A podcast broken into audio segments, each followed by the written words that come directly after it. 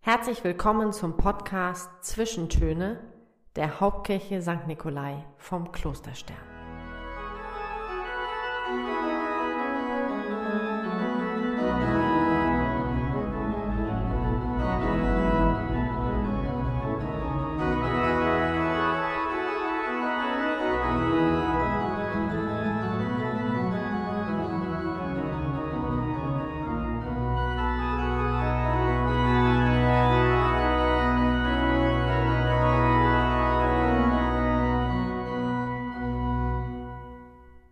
Rogate.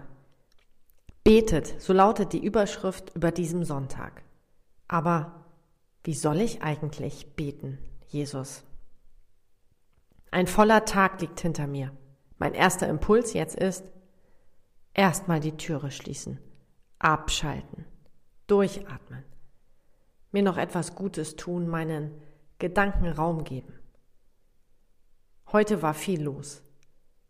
Der Tag läuft vor meinem inneren Auge ab. Manches ist mir gelungen, manches bleibt unvollendet. Ich habe Schönes erlebt, ich freue mich und bin dankbar. Einiges liegt mir auch auf der Seele. Und da gab es diesen kostbaren Moment, der mir jetzt noch ein Lächeln ins Gesicht zaubert. Es halt auch ein Wort in mir nach, das mich verletzt hat.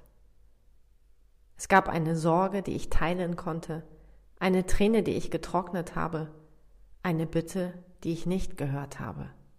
Heute war wirklich viel los. Jesus, wie soll ich eigentlich beten?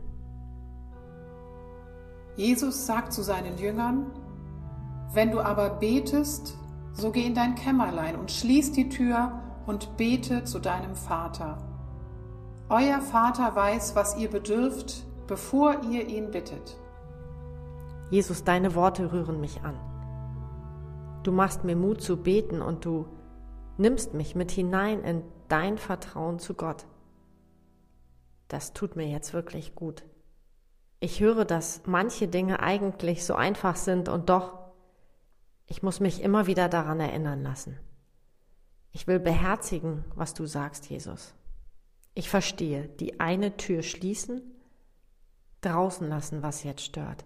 Nichts lenkt mich mehr ab und dann aber die Tür zu dir, meinem Gott, öffnen. Beten zu dir und mit dir reden. Meine Herzenstür für dich aufmachen.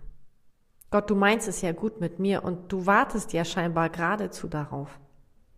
Ich muss bei dir keine besondere Rolle spielen oder dir etwas durch kluge oder gar fromme Worte beweisen. Ich muss nicht viel Neues sagen. Ich darf ich sein. Und das immer wieder aufs Neue.